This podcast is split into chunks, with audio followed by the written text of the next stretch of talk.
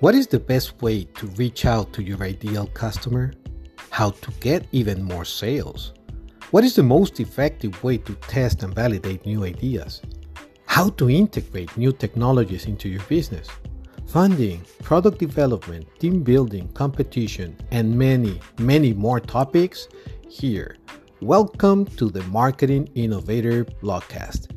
We'll discuss the latest trends and share practical insights on how to apply them to your business. Also, you need to be creative and innovative in your approach to stand out in a crowded market.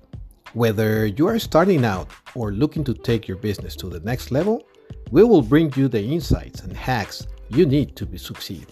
So join us. We'll explore the latest trending hacks and strategies to help you grow your business and achieve your goals.